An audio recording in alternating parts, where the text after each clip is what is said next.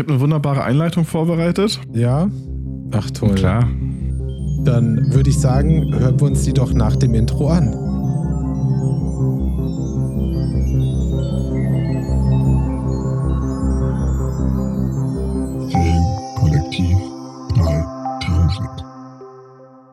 Willkommen bei einer neuen Folge des Filmkollektiv 3000. Heute besprechen wir großartige Filme, die auf, auf absurden Ideen basieren. Bereitet euch auf eine wilde Reise durch die Kinos vor und entdeckt die skurrilsten und kreativsten Geschichten, die die Leinwand zu bieten hat. Lasst uns gemeinsam lachen, staunen und uns über die kühnsten Ideen unterhalten. Also, legt eure Sicherheitsgurte an und startet die Vorführung. ChatGPT ist der beste Podcast-Host, den wir uns vorstellen können. Ich finde, bis auf die Sicherheitsgurte macht es ja alles Sinn, aber. Anschnallen, Sicherheitsgurte, auf jeden Fall. Ja, aber f- vielleicht hat es zu viel im Autokino gehört, äh, ChatGPT. Aber Ja, theoretisch Ja. kannst du ja jetzt einfach noch eine Stunde weiterlesen, dann sind wir durch. Ja. ne, ich wollte eigentlich jede Antwort heute lasse ich davon ähm, generieren. Nein, machen wir auf jeden Fall nicht. Bitte nicht abschalten, weil ihr gelangweilt seid und das nicht hören wollt. Ihr werdet äh, Ruhe Filmkollektiv 3000 Kost von Nico, Daniel und mir Tobias bekommen. Hallo Ja, genau. damit. Hi, Hi. so ist viel persönlicher. Ja. Ja, Wie geht's euch? Alles super? Motiviert? alles supi. Fühlt sich total wild an. Heute wurde ein Podcast von uns released und wir nehmen direkt einen neuen auf. Krass, Man ne? könnte sagen, Podcast Schlag auf Schlag, aber nein, die letzte Folge davor war einfach schon sehr, sehr lange her und deswegen ist das so Nein, nein, es ist einfach, es geht jetzt hart auf hart. Ja, hart auf Schlag. Was machen wir denn heute? Hab ich ja, hat, hat der Bot ja schon gesagt doch der, eigentlich, ja ne? eben, hat doch ChatGPT schon erzählt. Ich, ich hätte meine Einleitung wäre gewesen, eine Folge, von der wir bis jetzt sicherlich noch nicht wissen, wie sie heißen wird, weil das unglaublich schwer ist, es zu erklären. Das stimmt. Aber ChatGPT ist einfach schlauer. Vielen Dank dafür. ja. Ich frage auch nochmal nach einem Titel, also Ja. mal gucken. Ja, es geht um äh, absurde Ideen für Filme, die dann aber doch ziemlich gut geworden sind. Ich weiß nicht, ob das verständlich genug ist. Ja. Naja, so theoretisch halt sowas wie eben, du liest eine Idee und denkst dir, what the fuck, was ist Ja. das denn eigentlich? Und ähm, am Ende Ja. ist ein cooler Film bei Genau. rausgekommen. Es, sind, es ist gar nicht so einfach auch, hab- haben wir, haben wir irgendwie auch festgestellt, so irgendwie beim drüber nachdenken, ähm, so, so auf die Schnelle weiß man da irgendwie auch erstmal nicht, was denn jetzt genau ist. Und es muss ja vor allem dann auch ein Film sein, der dann eigentlich ganz gut ist, weil ich meine, absurde Filme, die scheiße sind, gibt es schon auch viele. Das stimmt, ja, leider.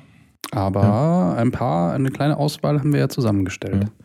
Genau. Das stimmt. Und wie immer, jeder drei, Grob Und- über den Daumen gepeilt, ja. grob über den Daumen, genau. Ich glaube, um die Idee nochmal zu erklären, ich habe hier noch ein, oder wir haben so mehrere Filme, die nicht in unserer Liste sind, die aber gute Beispiele dafür sind. Ich glaube, das erste, was mir eingefallen ist, war der Angriff der Killertomaten.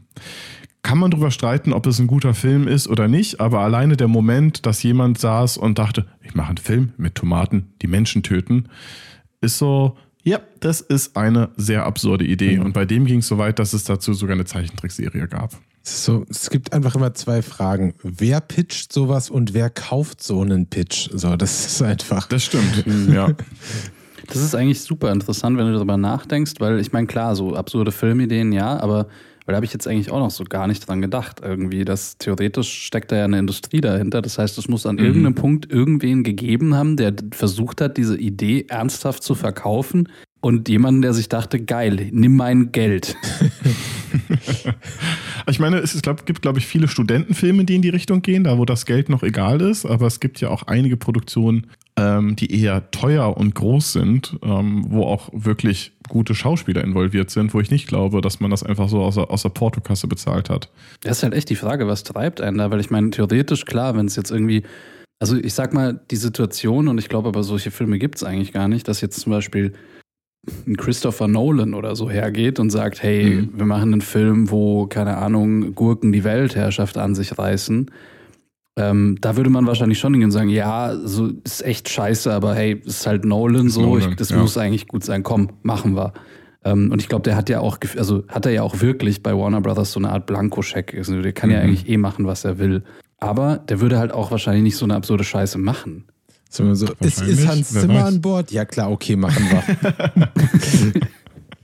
Das stimmt. Ja, ich habe da interessanterweise auch vor, vor ein paar Tagen einen Film geguckt, den ich länger schon auf meiner Liste hatte. Also der hat es auch nicht in das Ranking geschafft, aber ich frage mich, ich glaube, ihr habt ihn nicht gesehen. Titane, ein französischer Film, hat auch, glaube ich, diverse Preise gewonnen, aber ich glaube, zusammengefasst würde man sagen, dass es um die Hauptdarstellerin Alexia geht, die als Kind einen Autounfall hat, seitdem eine Titanplatte im Schädel trägt und auf einmal physische Zuneigung zu Autos oder Fahrzeugen empfunden hat und irgendwann Sex mit einem Cadillac hat. Das ist der Plot des Films. Basiert auf einer wahren Begebenheit aus einer TLC-Doku wahrscheinlich. Ja? Ich hab, es gibt auf jeden Fall Fotos von einem Mann, der unter einem Auto liegt und es küsst äh, bei irgendwie so Strange Love oder so, irgendwie so eine TLC. Echt? Ach, krass. Ja, ja nee, äh, das ist, das ist auf jeden Fall ein bisschen intensiver. Und der Film, ich, ich, habe es gerade erwähnt und deswegen ist er auch nicht in der Liste, aber ich weiß immer noch nicht, was ich davon halten möchte, soll. Ich habe den geguckt, ich habe den das erste Mal, ich habe glaube ich drei Anläufe gebraucht und dachte, irgendwie war der gut, aber was zur Hölle? Wie ist man darauf gekommen, auf diesen Plot? Ähm, genau, und von daher ist das ein wunderbarer Moment, um weiter um diese Kategorie Filme. Ja, ich meine, schnallen wir uns an äh, und zischen direkt los, äh? wie. ChatGPT das sagen würde. Ja. Ja, also wahrscheinlich macht es dann auch am meisten Sinn, Daniel, wenn, wenn du mit deinem ersten Film anfängst, der ist ja eigentlich schon, geht ja in die Richtung Auto, oder? Mhm. Und es ist nicht Fast and the Furious, auch wenn das auch alles absurde Ideen sind. Nein, äh, Film 1 bei mir, das ist, glaube ich, so für mich Paradebeispiel aus diesem Genre, in Anführungszeichen, das ist ja kein Genre, aus dieser Kategorie ist Rubber von 2010. Habt ihr den gesehen? Nein. Ich habe tatsächlich nur einen Trailer irgendwann mal gesehen und ich habe einfach auch vergessen, dass es diesen Film gab, bis, bis ich deinen, den Titel quasi gesehen habe. Das Ding ist, heute wir wollen Filme vorstellen, wir wollen über die Filme reden, aber eigentlich möchte man ja auch, dass Leute die Filme gucken. Das heißt, wo ziehen wir jetzt die Schwelle mit den Spoilern? Deswegen muss ich mich bei dem Film sehr anstrengen. Spannender Punkt eins: ähm, der Regisseur ist Quentin Dupieux, den man auch als Mr. Euso kennt der hm. Flat Eric gemacht hat. Ja. Der hat auch jetzt einen Film mit einer Fliege gemacht, der auch sehr absurd wirkt. Also der ist so äh, musikalisch und ähm, filmtechnisch, glaube ich, sehr experimentell unterwegs. In dem Film geht es um, um es mit dem Thema zu äh, bestätigen, es geht um einen Rabber, äh, ein, ein Rabber. es geht um einen Reifen, der Robert heißt. Wichtiger Fakt. Und in der Wüste aufwacht und feststellt, er hat telekinetische Kräfte und fängt an, die Welt zu erkunden. Das ist der Film. Das Spannende da drin ist eigentlich, dieser Film spielt die ganze Zeit mit einer Metaebene. Also es geht eigentlich um einen Film, der einen Film, nee, ein Film, der über einen Film einen Film dreht, wenn das Sinn macht. Also es gibt Figuren, die stehen da, es gibt ein Live-Publikum, das ist in der Wüste. Es fängt an mit einer Sequenz, wo ich glaube, er hieß Chad, ein Polizist, äh, da steht und so Beispiele sagt und meinte, viele Sachen im Film machen keinen Sinn. Und dann siehst du nur so Einstellungen, wie ganz viele Sachen keinen Sinn ergeben. Ein Polizeiauto, was langsam über durch eine Wüste fährt und Stühle umfährt und ganz viele solche Sachen. Also er geht von Anfang an, sagt, der Film macht keinen Sinn. Und so fühlt er sich an. Und der ganze Film, du begleitest quasi eine Gruppe von Menschen, die in der Wüste sind, die diesen Dialog erleben, dass Filme keinen Sinn ergeben, die dann mit einem Fernglas da sitzen und das Abenteuer von Robert, dem Autoreifen, beobachten und gucken, was passiert. Mich hasste. Ich guck's mir an. Oder? Ich, ich, der ist, es, es, ist, es ist ein bisschen zäh, der Film, gebe ich zu. Aber es ist so, so spannend, was sie machen. Und ich glaube, ich habe ihn noch nicht verstanden. Weil natürlich gibt es dann irgendwann Konflikte mit den Zuschauern, äh, die da sitzen und sich beschweren, dass sie einem Autoreifen zugucken.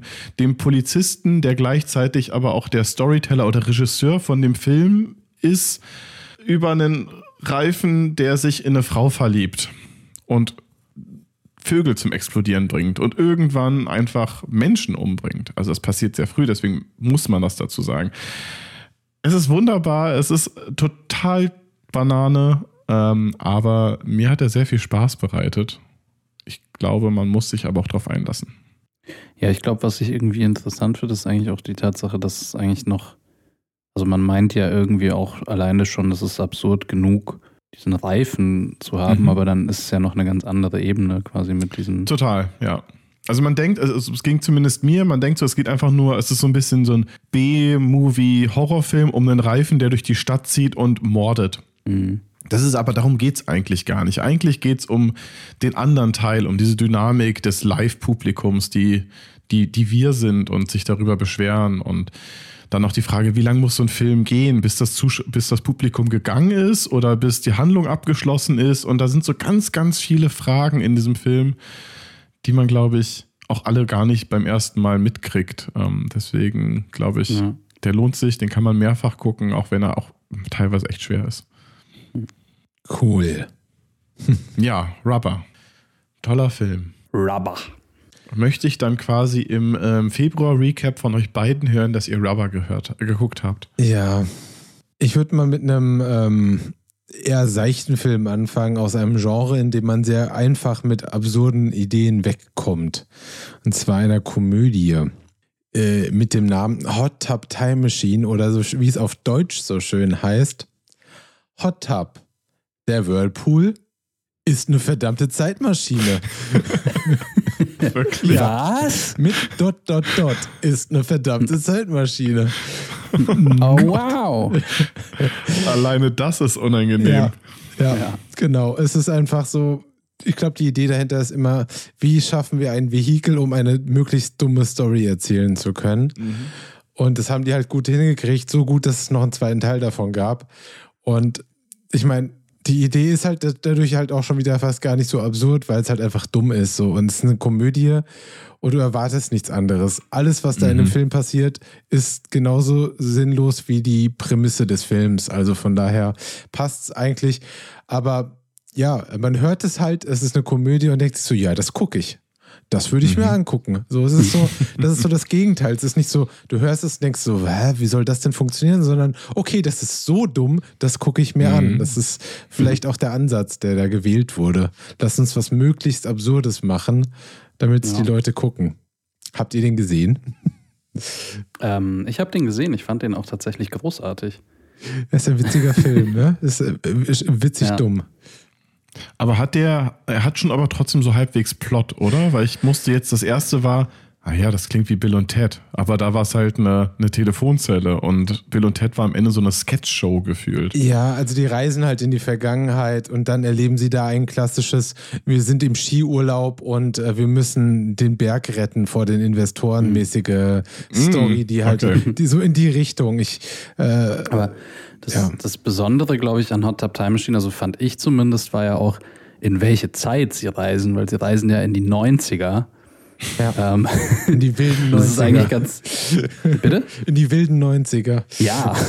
Nein, aber das ist ja eigentlich schon wieder ganz geil, weil du halt Das irgendwie, stimmt, keine ja. Ahnung, ähm, für viele von uns ist ja irgendwie so die 90er, fühlt sich ja auch gar nicht so an, wie man reist jetzt in die Vergangenheit, so richtig krass. Ähm, Mhm. Aber ähm, wenn man sich dann einfach mal so vor Augen führt, dann war schon auch ziemlich viel Zeug ganz schön lustig und absurd in den guten alten 90ern. Ja, und das ist halt so ein bisschen, man ist halt leider, leider selbst schon jetzt in dieser Altersklasse, in der man, an, die das so, auf die das so abzielt. So die Menschen, die dann dahin reisen, wo sie noch cool waren, wo die Welt noch, wo es noch alles interessant war, wo Ja. sie nicht halt in Ja. ihrem 0815 9-to-5-Leben feststecken. Aber also was ja auch noch vielleicht so ein bisschen irgendwie, ähm, naja, so ein Kompliment an die 90er ist, ist ja auch so ein bisschen vielleicht, der Film ist halt von 2010. Ne? Das heißt, die sind maximal 20 Jahre, vielleicht sogar nur 15 in die Vergangenheit Mhm. gereist, was ja echt nicht so lang ist. Und wir haben jetzt 2023. Stell dir vor, du machst jetzt einen Film und sagst, wir reisen ins Jahr 2008 oder sowas. Ja. Ähm, ich meine, da war es jetzt, nicht- also es gibt jetzt nichts, wo ich irgendwie sage, so, oh wow, 2008, das war wild. Da gab es schon, da gab es auch schon iPhones.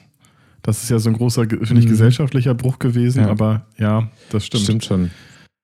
Ja, wenn man so will, war vielleicht irgendwie Anfang 2000 ein total charakterloses Jahrzehnt irgendwie so. Ach, glaube ich Ich- gar ich- nicht. Weiß ich gar nicht, ja, oder man muss sich das mal vor Augen führen. ja.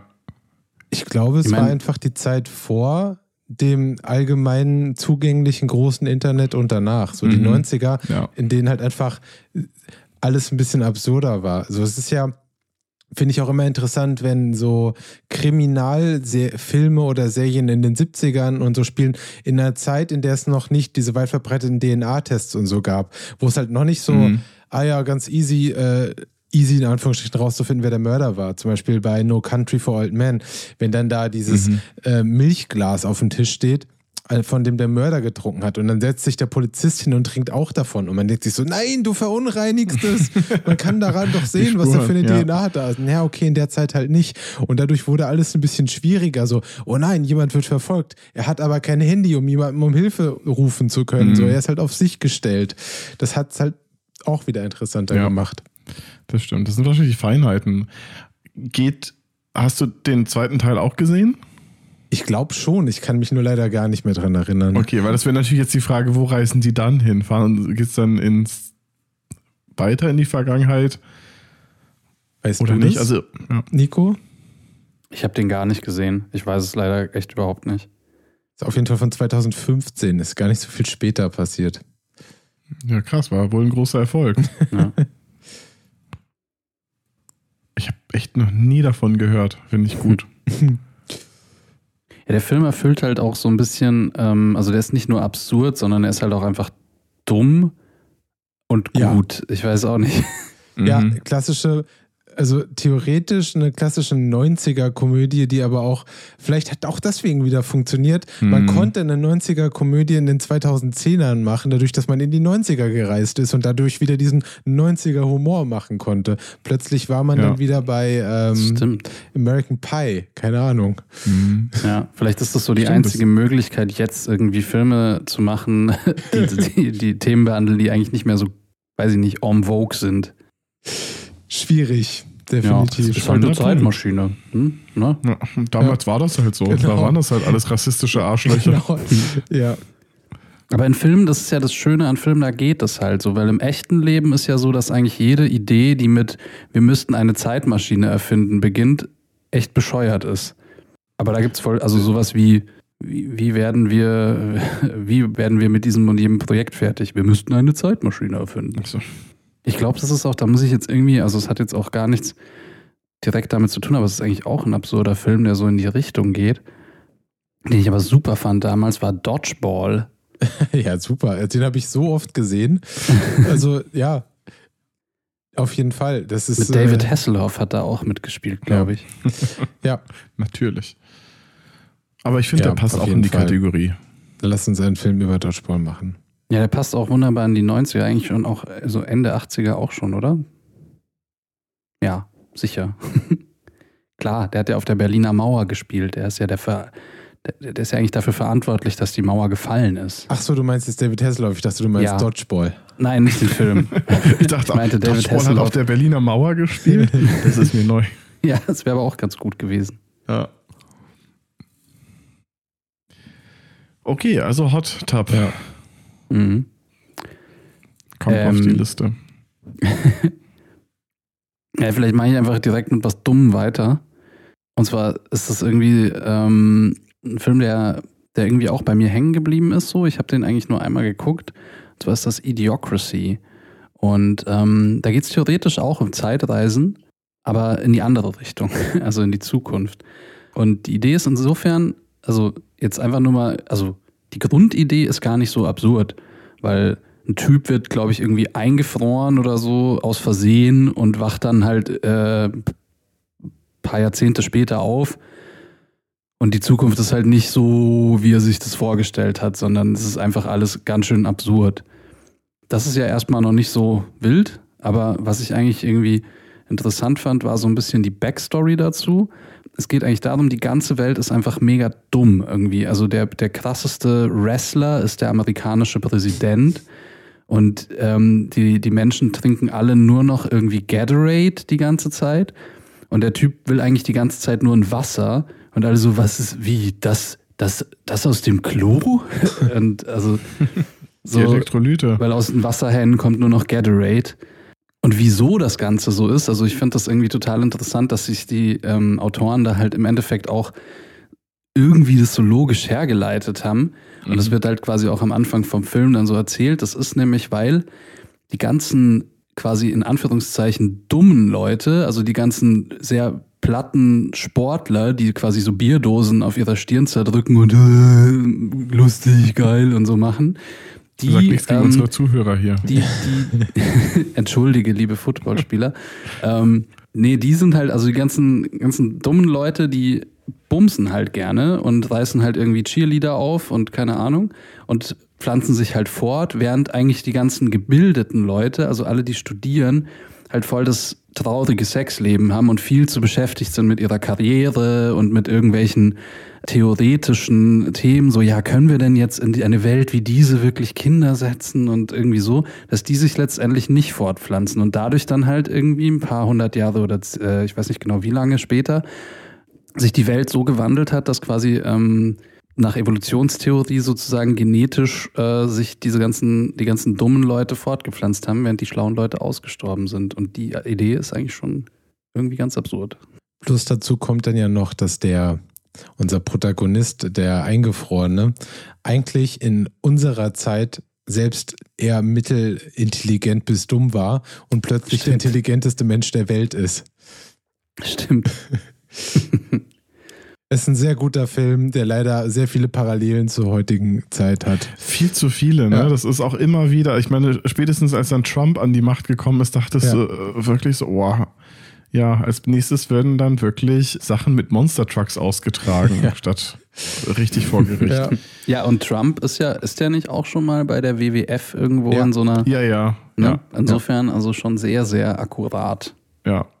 Ja, de- deswegen fällt es mir auch schwer bei dem Film zu sagen, dass das eine absurde Idee ist, weil heutzutage, finde ich, fühlt die sich noch so viel näher an ähm, als, Ja. als alles andere. Also das ist halt einfach nur, wir nehmen das von jetzt mal, mal 10 und schon sind wir bei Idiocracy.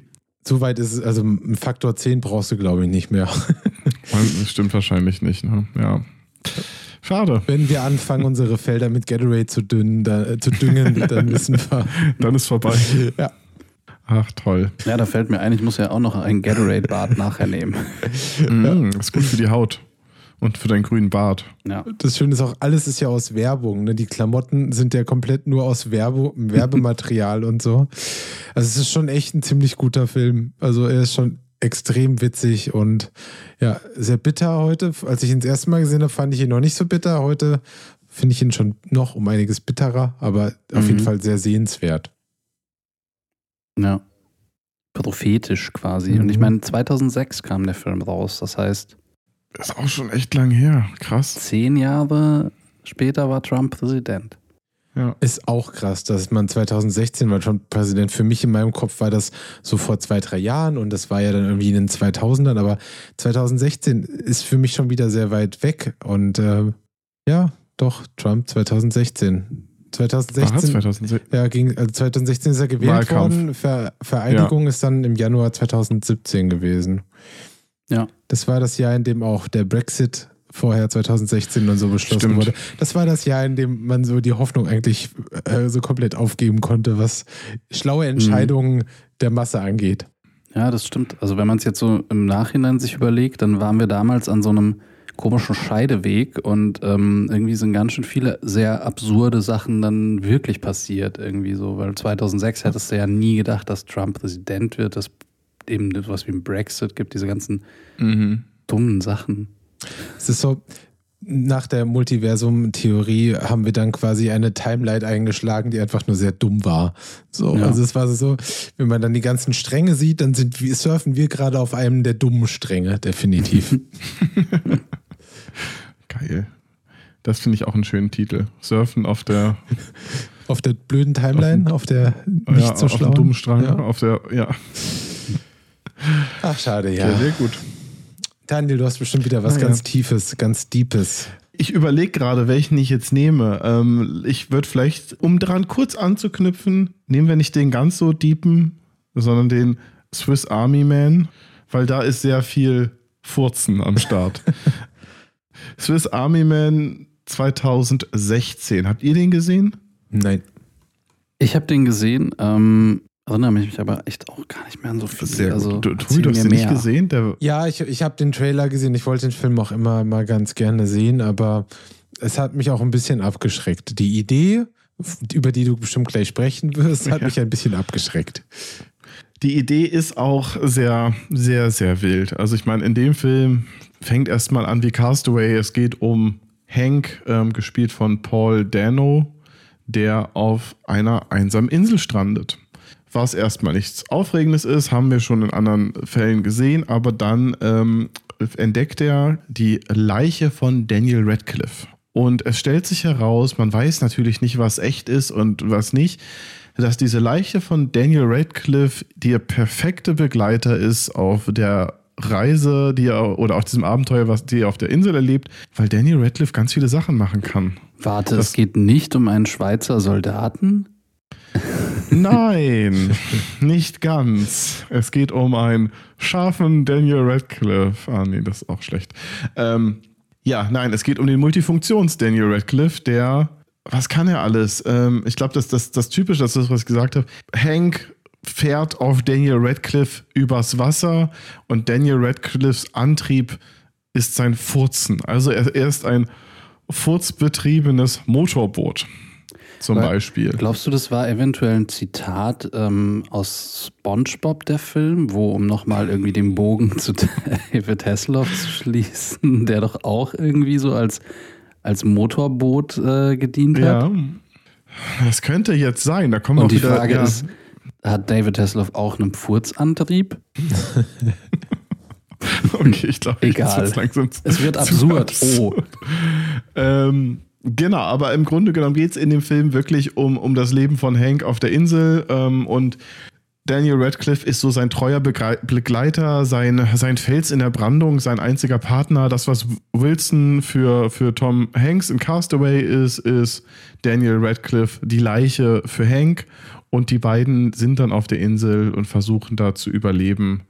Und, Sie ähm, versuchen erleben- beide zu überleben. Ah, stimmt. Hank jetzt, äh, Dings eher nicht. ja, aber das ist im Grunde, es ist super schwierig bei dem Film irgendwie was zu erzählen, weil das alles sehr, sehr viel verrät. Ich glaube, man muss sich darauf einlassen, auf diese beiden Schauspieler. Die haben eine sehr, sehr schöne Dynamik zusammen, auch wenn Daniel Radcliffe eine Leiche spielt, passiert da sehr, sehr viel über äh, Körpermechaniken und Bewegungen und, und die Körpermechanik klingt auch völlig falsch. und ist super. Also ich meine, Schauspieler sind eigentlich nur die beiden. Wir haben an dem Projekt, deswegen muss ich den ja gut finden. Wie viel Daniels?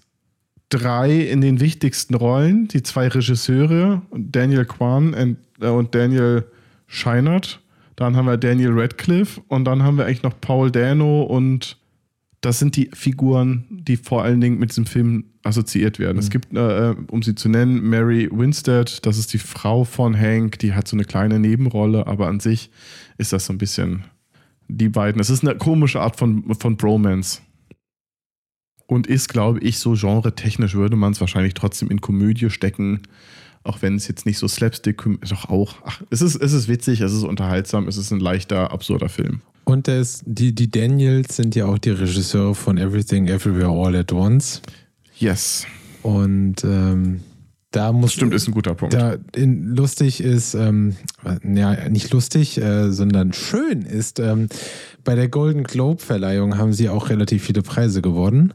Und äh, unter anderem auch der Schauspieler, der äh, für beste Nebenrolle die, äh, den Ehemann der Frau spielt ähm, in Everything Everywhere All at Once. Ich kann den Namen leider gerade nicht. Äh, Du meinst Data? Genau, oder Short Round, äh, der Schauspieler, der Ja. als Kind sehr viel Shorty. gespielt hat und dann ganz lange nichts und ähm, dann damit jetzt einen, einen Golden Globe gewonnen hat und sich dann in seiner Rede bei Steven Spielberg bedankt, der auch im Publikum sitzt und ihm ja seine erste Rolle in Indiana Jones gegeben hat und äh, sich dann darüber spricht, dass wie viele Jahre er einfach nur dachte, er, äh, hat nichts mehr zu geben, äh, nachdem er hat gepiekt, als er Kind war und seitdem gibt es nichts mehr.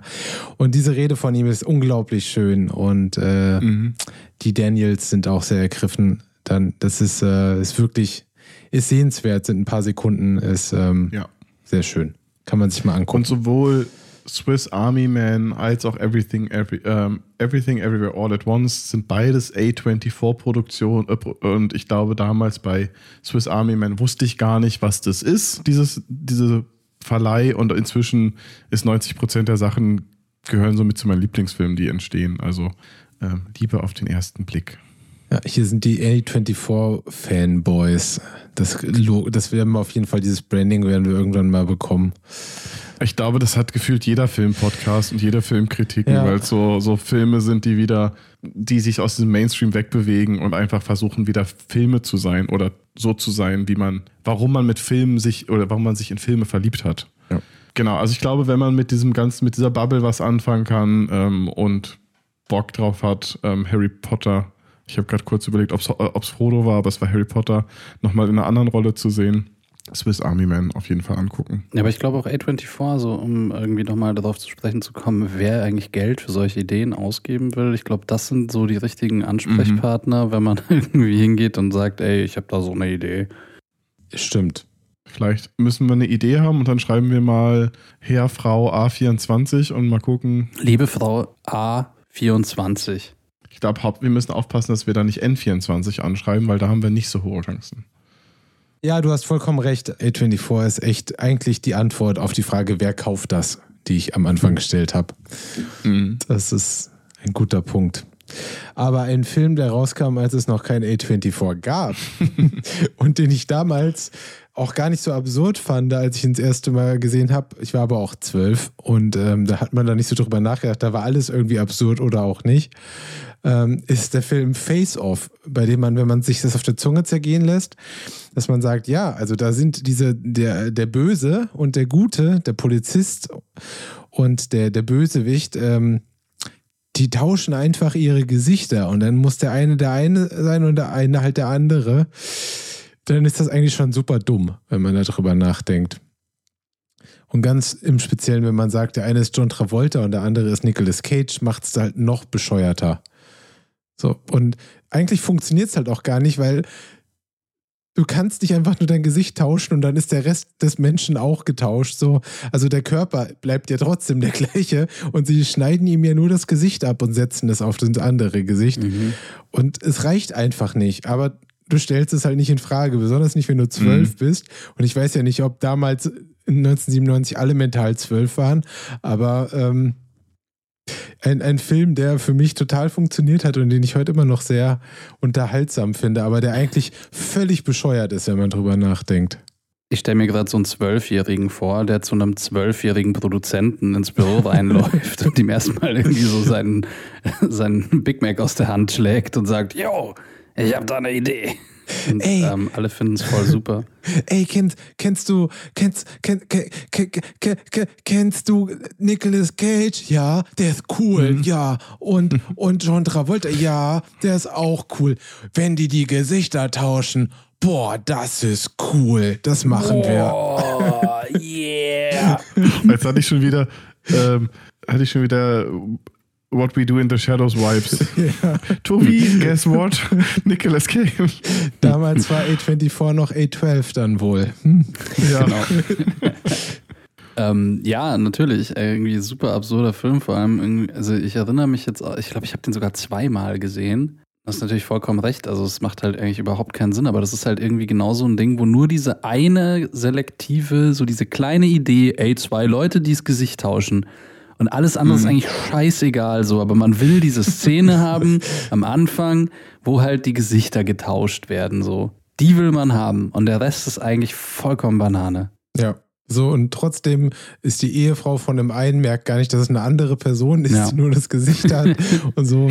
Weil nicht, dass sich nur auch gleichzeitig die Haare ändern, das könnte man ja noch dann schneiden, aber nein, auch der komplette Körperbau, alles perfekt ist das Gleiche dann.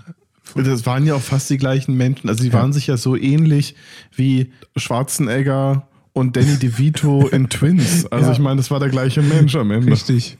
Wie Mutter und Tochter. Ja. Aber ich glaube, den muss ich mal wieder gucken. Ja. Ich muss, glaube ich, eh. Ich glaube, irgendwann, irgendwann müssen wir mal einen Nicolas Cage-Abend machen. Ja. Aber mit den alten Sachen, nicht den Ja. neuen. Vor allen Dingen die. Und ein John Woo-Abend halt. Also John Woo, es ist auch so ein Film, den konnte halt nur John Woo in den 90ern machen. Viel, es gab nicht viel andere Möglichkeiten. Das war dann halt immer so, wenn, wenn es selbst zu absurd für Michael Bay war, dann hat halt John Woo das gemacht. Der hat noch ein bisschen Ja. Slow Motion und ein paar Tauben reingemacht und dann hat es gepasst. Hast du recht, ist äh, sehr, sehr viel absurder. Ich habe den auch, also ich habe, hatte die Liste gesehen, dachte, Face Off, das war doch so ein generischer Film, aber ich habe gar nicht mehr, gar nicht mehr auf dem Schirm gehabt, was das eigentlich. Ja, und erst auch die, dumme der Idee kreative Titel, Face Off. Mhm. Diese Doppeldeutigkeit ist einfach wahnsinnig. Wow. Wurde der eingedeutscht, der Titel? Im Körper des Feindes. Gesicht ab. Ah, Im. Körper des Feindes, ja. Gesicht Das ab. macht ja noch Ja. weniger eigentlich, se- aber Äh. Schön. Aber an sich halt perfekt. Also eigentlich ist es aber auch ein Meisterwerk dadurch, dass halt Nicolas Cage spielt John Travolta und John Travolta spielt Nicolas Cage. So besonders John Travolta muss halt so tun, als wenn er Nicolas Cage wäre. Es ist doch der Traum eines jeden Schauspielers, so zu tun, als wenn man Nicolas Cage wäre. Ja, das stimmt. Nicht nur eines Schauspielers. Danach war jeder Film langweilig. Ja. Und ich meine, nicht umsonst gab es, wie heißt der neue Film, wo Nicolas Cage, Nicolas Cage spielt? Der mit äh, Petro Pascal, ähm, ah, Ja, ja, leider genau. den Namen vergessen gerade. Ich habe ihn auch noch nicht gesehen, aber ich meine, da ist dann Nicolas Cage angekommen. Das ist auch vor allem so lange her, der Film, dass vielleicht, also ist doch jetzt sowieso super in, so Remakes zu machen quasi, ähm, wo man, also vielleicht wird es auch wieder Zeit für ein Face-Off-Revival. Ja, aber wer soll dieses Mal Nicolas Cage Nicolas spielen? Cage muss Nicolas Cage trotzdem spielen, Ja. nur er face off jemand anderen diesmal. Ja, genau. Vielleicht. Leonardo DiCaprio. Ja, oder ähm, Sofia Coppola oder halt irgendein. Geil. Sehr gut, lass uns das mal pitchen. Ja. Äh, ich kam auch nur auf Sofia Coppola, weil ich gerade ein Bild von ihr gesehen habe und gleichzeitig auch an What We Do in the Shadows denken musste. Ähm, Ach, sehr toll. immer wieder eine Empfehlung. Ja, Massive- man könnte meinen, dass wir die Staffel geguckt haben, Ja. die letzte gerade. Massive Talent ist übrigens der Film, der neue. Ah, stimmt, Massive Talent. Irgendwas mit Tal Talent war es, ja. Ja, also für meinen nächsten Film würde ich mal in ein anderes Genre wechseln. Wir haben da auch schon mal in einer anderen Folge drüber geredet und das ist nämlich eine Anime-Serie, die ich ähm, wahnsinnig cool finde, die, wenn man aber genau drüber nachdenkt, ähm, schon auch ganz schön absurd ist. So vielleicht nicht absurd, wenn man es jetzt mit anderen Anime-Serien misst, weil es da natürlich sehr viel absurdere Themen auch gibt. Aber an sich ist es halt schon irgendwie eine, eine absurde Geschichte dafür, dass äh, die Show dann einfach auch richtig, richtig gut ist. Und zwar ist das Monster. Und ähm, naja, da geht es im Prinzip ja darum, ähm, dass ein Arzt gibt und es werden zwei Patienten gleichzeitig eingeliefert. Der eine aber ein bisschen früher. Und ähm, das ist nämlich ein Kind und das wird eingeliefert und dann kommt ein, ein weiterer Patient und das ist irgendwie ein reicher, weiß ich nicht mehr, Bürgermeister, Geschäftsmann, irgend sowas.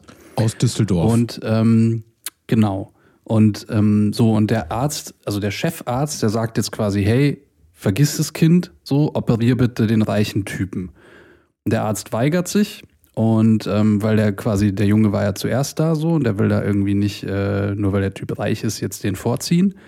Und der operiert das Kind und rettet dem Kind das Leben und der reiche Mann stirbt. Und damit ist der Arzt dann quasi auch seinen Job los und ist so ein bisschen in Ungnade gefallen und dann ist irgendwie Cut, 15 Jahre später oder so. Und er findet heraus, dass, ähm, dass das Kind ein Serienmörder ist. Also das Kind, das er damals gerettet hat, hat sich zu einem Serienmörder entwickelt. Also es war noch nicht als Kind ein Serienmörder. Genau, aber dann später. Und, und jetzt macht er sich quasi irgendwie selbst dafür verantwortlich, dass, also für diese Morde, weil er ja die Person gerettet hat. Und sein neues Ziel ist jetzt selber zum Mörder zu werden und dieses äh, damals Kind, diesen jetzt erwachsenen Serienmörder ausfindig zu machen und ihn irgendwie umzubringen, um quasi sein, sich von seiner mutmaßlichen Schuld irgendwie frei zu waschen oder so. Das ist halt eigentlich eine ganz schön gehirnamputierte, bescheuerte Idee, weil er natürlich überhaupt nichts dafür kann. Ähm,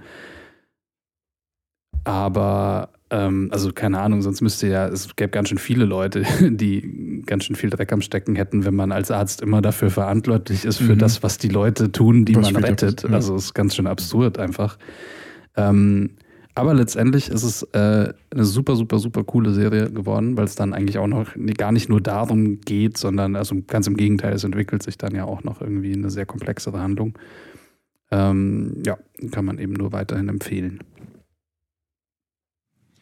Okay. Monster. Jetzt haben wir fünf Minuten für die letzten drei, sonst kann ich nicht mehr rausgehen. Oh oh. ding, ding, ding. Letzte Runde. Da bin ich, ne? Aber jetzt kommt so ein komplizierter Film. Okay, ich beeile mich. Äh, von 2017. Dave Made a Maze. Ich weiß nicht, ob der jemals einen deutschen Titel gekriegt hatte. Vielleicht sowas wie Dave hat ein Labyrinth gebaut. Ähm, eine gute Frage. Ich kenne ihn nur als Dave Made a Maze. Ähm, es geht ganz kurz zusammengefasst um Trommelwirbel Dave, der ein Labyrinth gebaut hat in, seinem, in seiner Wohnung. Und Dave ist so ein bisschen nicht erfolgreicher Künstler, kreativer Mensch, der so ein bisschen, der nie was auf die Reihe gekriegt hat, nie was fertiggestellt hat. Und dann hat er auf einmal dieses großartige Labyrinth gebraucht. Und es geht damit eigentlich los, dass seine Freundin dann nach Hause kommt und Dave nicht da ist. Und dann stellt sich fest, Dave ist in dem Labyrinth aus Kartons, das er in seinem Wohnzimmer gebaut hat und hat sich darin verlaufen. Und es ist das ist so der Hauptplot. Es geht dann weiter. Auch da gibt es wieder ein Kamerateam, wieder bei Rubber, wie bei Rubber. Ähm, das geht dann das Team mit Freunden und der Freundin gehen in dieses Labyrinth, um Dave zu suchen und drehen dabei quasi ein Dokumentar für oder eine Reportage über dieses Labyrinth. Und es stellt sich raus, das Labyrinth ist riesengroß. Ähm, Dave möchte, das ist ganz wichtig, nicht, dass es zerstört wird, weil er sagt, das ist das Erste, was er in seinem Leben geschaffen hat. Ähm, das darf jetzt nicht kaputt gemacht werden, sonst könnte man ja die Kartons hochheben und ihn einfach finden, aber das wollen sie nicht. Und deswegen ist der Film, spielt in einem Labyrinth aus Kartons. Und es ist sehr unterhaltsam, es passieren sehr viele Sachen, die sehr überraschend sind, deswegen darf ich das auch jetzt nicht sagen. Aber das Erste, was mich an diesem Film so begeistert hat, war einfach dieser Artstil. Weil in dem Moment, wo du in dieser Labyrinthwelt bist, ist alles, was es gibt, wirklich alles aus Pappe. Und die haben wirklich alles gebaut. Das ganze Labyrinth. Es gibt sprechende Masken. Ähm, es gibt Blut. Es gibt diverse Sachen, aber es ist alles Pappe. Und es ist so schön und es ist so liebevoll gemacht und es ist so absurd, dass ich den auch auf jeden Fall Leuten empfehlen würde, die sich auf sowas einlassen können. Ähm, es ist, es ist, glaube ich, man kann lange überlegen, ob das jetzt ein guter Film, ob es eine große, tiefe Story hat. Äh, kann man, glaube ich, auch, könnte man lange interpretieren. Dafür müsste man aber mehr darüber reden. Es ist einfach, er ist einfach cool. Also einfach dieser Moment, wo man auf einmal das Labyrinth sieht, ist so, huh, das ist nicht schlecht. Und es ist von, ähm, von Bill, ja, Bill Watterson. Das war sein erster Film, den er bisher gemacht hat. Und seitdem habe ich jetzt auch nichts mehr von ihm groß gehört. Ähm, ich hoffe, das ändert sich noch. Vielleicht ist er auch noch im Labyrinth. Vielleicht ist er auch im Labyrinth verschollen. Das, das, kann sein, ja. Klingt super interessant. Klingt irgendwie so ein bisschen wie äh, Michel Gondry, als der hätte sowas auch machen können, oder? Das stimmt, ja. Ja, es ist halt, es fühlt sich natürlich nochmal deutlich mehr wie ein Studentenfilm an. Es fühlt sich halt schon so wirklich Abschlussfilm an einer, an einer Uni. Ich mache jetzt was Kreatives und mhm. Deepes, aber es ist halt wirklich, es ist handwerklich gut, es ist ähm, visuell interessant, es gibt auch so ein paar Animationen, es gibt Animatronics, mhm. es gibt irgendwie alles aber es sieht super aus und es funktioniert. Cool. Er war nur leider null erfolgreich und ich glaube, niemand hat mitgekriegt, dass dieser Film existiert. Also niemand ist auch übertrieben, aber. Hm. Ähm, ja. ja. Unifilme zeichnen sich ja eigentlich immer da, dadurch aus, dass, sie, dass am Ende alles nur ein Traum war. Das, das stimmt. ist irgendwie so ein wiederkehrendes Motto, ja, so irgendwie, weil die dann ja. immer nicht wissen, wie sie aus der Handlung wieder rauskommen. Also die haben eine coole Idee, aber so keinen Plan, wie man die eigentlich zu Ende bringt und dann war am Ende alles ein Traum. Das ist da nicht der Fall. Das ist Spoiler. Ja, mein dritter Film ist auch ein Anime. Und zwar yes. einer, von dem ich auch am Anfang, als ich nur gehört habe, worum es geht, dachte so, warum, wie kann sich das tragen länger als 20 Minuten? Und, der, die Serie nennt sich One Punch Man und es geht um einen jungen Mann, der einfach solche tollen Superkräfte hat, dass er immer nur einen Schlag braucht, um jeden Gegner zu besiegen. Weil er hat einfach so viel trainiert, er hat einfach ein ganz tolles Training zu Hause gehabt, ähm, wodurch er auch alle Haare verloren hat, weil er so trainiert hat. Aber dafür kann er jetzt mit jedem, mit einem Schlag einfach jeden Gegner besiegen. Und nicht nur Menschen, sondern es gibt riesige Monster, die Kilometer hoch sind. Und er ist auf der Suche nach einem Gegner, der ihm irgendwie angemessen ist und der mal mehr als einen Schlag braucht. Und es gibt jetzt zwei oder drei Staffeln sogar schon. Ich habe sie auf jeden Fall alle gesehen. Ich bin ich glaube, es sind nur es zwei. ist eine Serie, ja. ja. Es sind zwei Staffeln, glaube ich. Und es ist immer noch so, dass ich mich unglaublich darauf freue, wenn es denn mal weitergeht, weil es ist so großartig, es ist, der Humor ist, ist genial und jedes Mal aufs Neue fragt man sich, und jetzt, jetzt wird's, jetzt, so, es ist einfach extrem gut. Ähm, total eine äh, extreme Empfehlung. Also auch für Menschen, die nicht die krassesten äh, Anime-Fans sind, würde ich es, würde ich trotzdem total empfehlen. Ähm, wenn man vielleicht früher auch mal einfach nur Sailor Moon geguckt hat und danach gar nichts Mhm. mehr. Weil der Humor ist einfach, der Humor ist einfach extrem gut. So, auch. Und der, ich glaube, der catcht die meisten Menschen schon irgendwie. Man muss sich ja natürlich drauf einlassen, aber so zwei Folgen einfach mal gucken und dann ist man auch, glaube ich, hooked. Ähm, Ich, Ich- mochte ja, es ist ja kein Genre, mit dem ich groß viel zu tun habe, aber als auf einmal das Videospiel released wurde, ähm, wo du ihn ja auch spielen kannst, Ja. und er, es ist ein Beat'em Up, du mit einem Schlag den Gegner kaputt machst, war so, hä, wie funktioniert das denn? Und dann ist ja irgendwie der Plot, dass er zu spät zum Kampf kommt und man eine bestimmte Zeit gegen den Gegner überleben muss und dann kommt der One Punch Man und haut alle um. Und das war so, das ist eigentlich eine sehr interessante Mechanik. Von daher kann ich mir das auch im Film sehr gut oder eine Serie gut vorstellen. Ich wollte gerade sagen, das stellt irgendwie so das ganze Genre so ein bisschen auf den Kopf und das ist ja eigentlich das, das Coole dran. Also mir, ich finde die Serie auch wahnsinnig toll. Und ähm, ich meine, es gibt ja so ein komplettes Genre beim Anime, ich glaube, es nennt sich Shonen. Ähm, das sind genau diese Animes, die so aufgebaut sind wie Dragon Ball beispielsweise, also wo Mhm. es dann letztendlich immer auf einen Kampf hinausläuft und dann geht der Kampf irgendwie, also ein Kampf dauert dann irgendwie vier Folgen, wo jeder seinen Special Move irgendwie zehn Minuten auflädt und sich dann wundert und sagt, was, wie konnte er das abwehren? Und dann dreht sich alles wieder im Kreis und der Underdog gewinnt am Ende doch und und da ist halt einfach so, ja, der Typ schlägt halt einmal und hat gewinnt.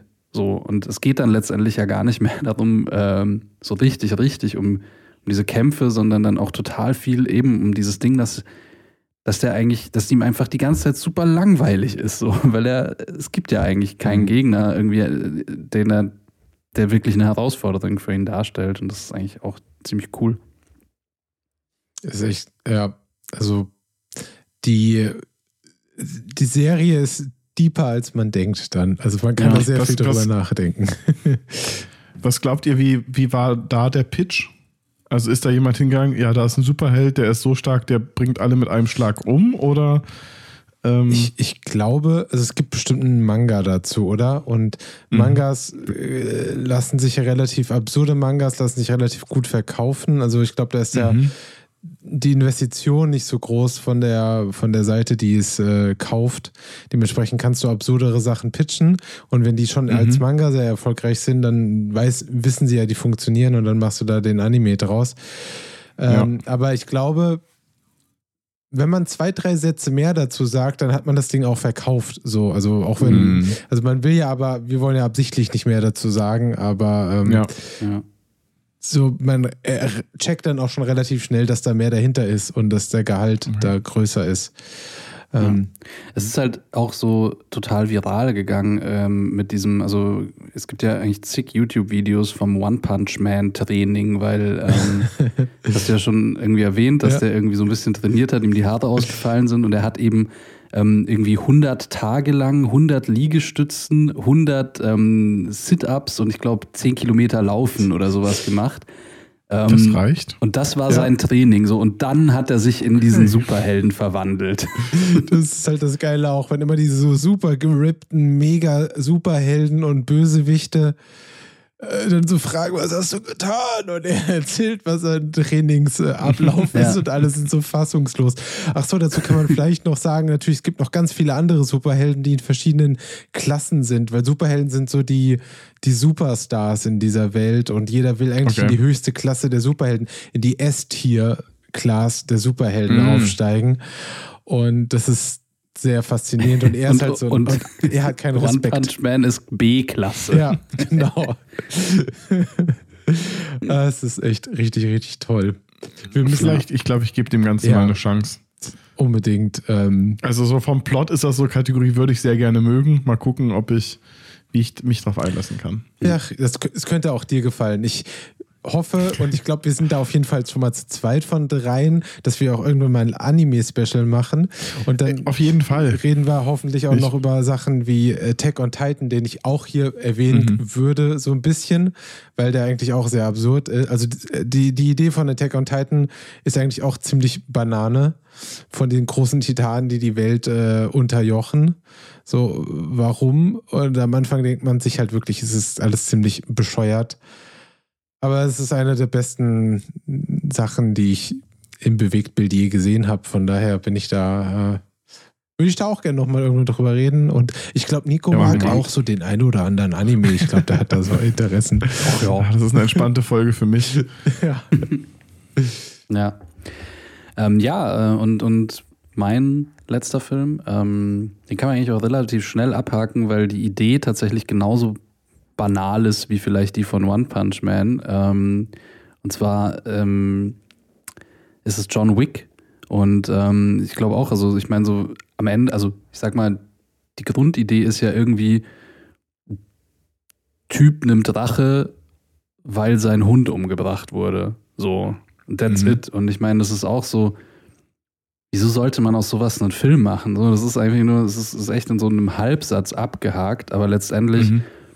Ähm, ist der Film halt wahnsinnig cool und ähm, es eröffnet sich ja dann auch noch eine ganz, ganz große Welt irgendwie ähm, mit, mit Serienkillern und irgendwie so ein Netzwerk und das ist ja eigentlich also Ja. dann doch am Ende ein bisschen deeper, als man am Anfang meint, aber trotzdem, also ist es jetzt von der Handlung her vielleicht erstmal noch nicht so komplex. Ich glaube, was den Film letztendlich dann für mich so gut macht und ähm, was auch Spaß macht, irgendwie den zu gucken und ist letztendlich die Umsetzung. Also der Film ist einfach wahnsinnig, wahnsinnig gut gemacht und äh, also für einen Actionfilm, es macht halt total Spaß. Die Choreografie, die Stunts sind einfach wahnsinnig gut und ähm, was man da vielleicht auch dazu sagen muss, ist, dass halt der Regisseur ähm, Chad Stahelski ist halt der Stuntman aus The Matrix. Also im Prinzip kannte der Mhm. halt Keanu Reeves schon und das ist halt sein erstes, ähm, war halt sein Debütfilm so als, als Regisseur. Und dementsprechend kennt er sich halt wahnsinnig gut mit Stunts aus und er und Keanu Reeves haben halt auch zusammengearbeitet und vertrauen sich da halt wohl irgendwie.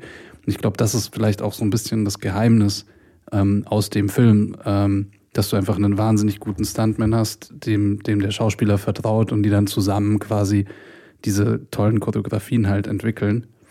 Ähm, und wie gesagt, super banale Idee, ähm, aber halt ein cooler Film draus geworden. Ist auch gefühlt so ein Film, wo es eigentlich nur, nur, die brauchten nur irgendeinen Katalysator, um diese Story anzutreiben. Also ich meine, am Ende ist es jetzt nicht wirklich storygetrieben. Es geht darum, hey, wie können wir auf maximal coole Art und Weise zeigen, wie Keanu Reeves Leute umbringt. Ich finde, aber irgendwie Aber- schaffen sie es ja dann noch so ein Worldbuilding so ab der äh, Mitte stimmt. des ersten Films Ja. zu machen. Was sie ja auch nicht mit dem Trailer und so nicht zeigen konnten. Weswegen, und da gebe ich halt recht, die Einstiegshürde war hoch. Also ich habe den Film auch nicht sofort Mhm. geguckt, als er rauskam, so, weil man dachte Mhm. sich schon so, okay, was soll das sein? So Mid-Budget-Actionfilm, so boah, brauche ich das jetzt? Ist so gefühlt, denkst du so, es ist halt wie jeder andere Liam Neeson-Film irgendwie, der gerade rauskommt. Ja. Und dann kommt man rein und dann ist so nach der, nach so einem, halben Film ist man so, ja, ist geil, auf jeden Fall, guck ich weiter. So, dann ist man drinne. Aber es stimmt schon, der Film hat echt eher so das Problem gehabt, so erstmal sein Publikum reinzuholen, dann auch durch die Geschichte. Ja. Mhm. Weiß ich auch nicht. Also ich bin gespannt, wie sehr sich dieses Universum noch trägt. Ähm, mich hat er ja so ein bisschen verloren, Ja. aber das ist, glaube ich, nochmal ein ganz, ganz anderes Thema. Ähm, der erste war schon stylo und war, war cool und ähm, hat mich ja- hat auch auf jeden Fall Spaß gemacht. Ja, ich habe den auch erst Jahre später geguckt. Also ähm, der ist ja, ich glaube, 2014 erschienen. Und ähm, ich habe den ein paar Jahre später, weil ich für mich, ich habe den auch erstmal immer so als Actionfilm abgestempelt, als so plumpes eben, ja, so Actionkino irgendwie und, ähm, und dann halt irgendwann so ein bisschen gelesen, so der soll Mhm. eigentlich super cool sein und angeschaut und eben fand den auch super. Ja. Ich musste, als ich, als ich den gesehen habe oder als ich das auf der Liste gesehen habe, dachte ich auch an, ähm, ich weiß nicht, ob ihr euch noch erinnern könnt, an Unwanted. Mhm. Der Film mit Angelina Jolie, der ja auch so, wenn man ihn zusammenfasst, ist, es geht um Auftragsmörderinnen, die Aufträge von dem heiligen äh, Webstuhl kriegen und mit ihrer Pistole Kurven schießen können. Genau. Können um So, das ist halt auch so. Ja, das ist auch so. Hm. Ja, es jetzt klingt ein bisschen äh, abenteuerlich, aber da ist, finde ich, John Wick nochmal eine andere Nummer. Ja, ich finde auch definitiv. Also Wanted hat, hat schon so seinen Grund, warum kein Mensch mehr darüber redet. Ja. ja, außer ich. Ach, du bist großer Fan. Mm, Total. Ich kann mich nicht mehr, mehr an den Film erinnern. Ich weiß gar nichts mehr. über- Nur, also das, das was ich gerade gesagt habe, ist, glaube ich, das Einzige, was hängen geblieben ist, weil das so Panne in dem Fall war, dass es. Ich habe da Naja. so irgendwie noch so leichte Assoziationen, dass da irgendwelche Connections zu Berlin mit waren, aber ich bin mir auch nicht sicher. Ich, ich glaube, es war der, ein russischer Regisseur, der vorher diese, ähm, diese russischen Vampirfilme Nochnoi Dezor gemacht Ah. hat und so. Ja, Und ich glaube, um nochmal technischer zu werden, ich glaube, es war so ein Ding, was dann viel in Fusion äh, Visual Effects gemacht wurden. Mhm. Und es war mal so eine, wurde mal relativ groß beworben innerhalb unserer Branche. Aber nee, nee. Autos, die an, an Hochhäusern langfahren und ja, ja. nee. Lieber Nee, Autos, die ich- durch ich- ich- Hochhäuser fliegen. In, äh, Das stimmt. Ja. Ja, da haben wir, haben wir sie durch. Ähm, ich meine, es gibt noch so einen Klassiker, den haben wir jetzt nicht genannt, Snakes on a Plane, weil ich mich nicht mehr dran erinnern kann, außer Auch dass nicht. Schlangen im also ich habe ihn Flugzeug aber auch nicht gesehen. Ha. Und das, wow. ähm, und einen anderen Film, der bei mir noch so hängen geblieben ist, war, war Weekend at Bernie's. ja. Wo ich immer nicht wusste, welcher Film das ist. Das war so ein Film, den habe ich als Kind lief, der ständig im Fernsehen. Man hat immer nur gesehen, wie diese zwei Männer mit einer Leiche durch die Gegend gelaufen sind und die Leiche. Also, ich, ich wusste nichts mehr von diesem Film, außer dass er absurd war. Immer Ärger mit Bernie. Stimmt, so heißt er im Deutschen, ja. Ja. Aber das war auch noch so, das ist auch für mich so diese Kategorie. Hä? Warum?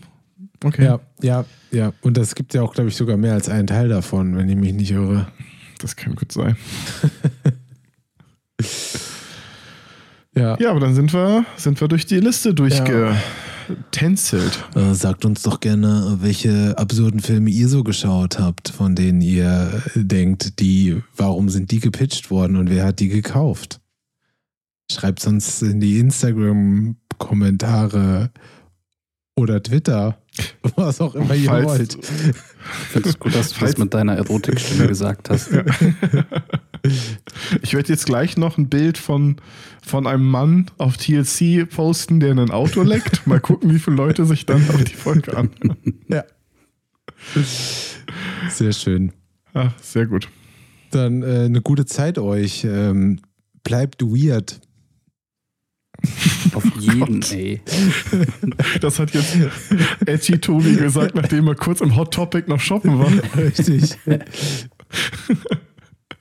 Ja, ich schließe mich, schließ mich da an. Pitcht weirden Scheiß, ja. Ja, weiter so. Dann Tschüss, bis Ähm. zur Monatsbilanz. Ciao. bis zum nächsten Mal. Ciao.